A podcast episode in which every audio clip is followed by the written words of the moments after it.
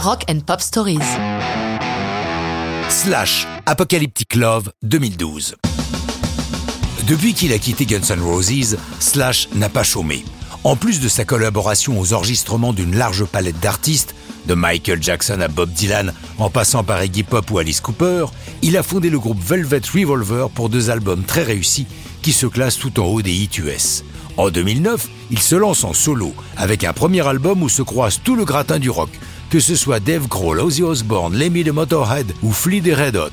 Après la sortie du disque le 6 avril 2010, il entame une tournée mondiale accompagné de Miles Kennedy, chanteur et guitariste, Brent Fritz à la batterie et Todd Kearns à la basse. Lorsqu'il songe déjà au second album solo, il sait qu'il a le groupe idéal. C'est lui qui nous le raconte.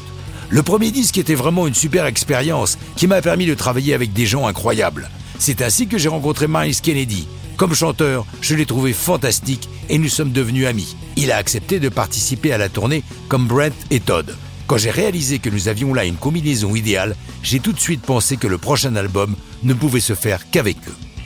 L'ensemble des chansons du disque a été écrit sur la route. Slash reconnaît qu'il n'est pas très bon pour écrire des paroles, mais il a vite remarqué le don de Miles pour les textes. Du coup, il l'a chargé de tous les écrire. Apocalyptic Love est la première chanson issue de leur collaboration. Miles nous explique Je discutais avec Slash. Tout le monde était omnubilé par cette histoire de calendrier Maya qui annonçait la fin du monde pour le 21 décembre 2012. J'ai pensé, et si c'était vrai?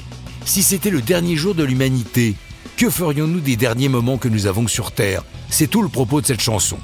Slash raconte Je préparais les bases des chansons que j'enregistrais, soit en GarageBand ou en Pro Tools sur mon ordi, et je les envoyais à Miles pour qu'il écrive les textes.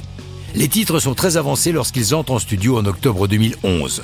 Pour conserver l'énergie du groupe, tous les titres sont enregistrés en live. L'album, qui sort le 22 mai 2012, porte le nom de la chanson.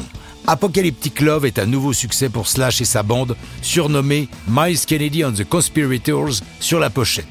Le disque se classe directement dans le top 5 américain, une tournée mondiale suit, à l'occasion de laquelle Slash fait une apparition au Hellface de Clisson, près de Nantes, où, après la prestation avec son groupe, il revient sur scène pour accompagner Ozzy Osbourne en clôture du festival.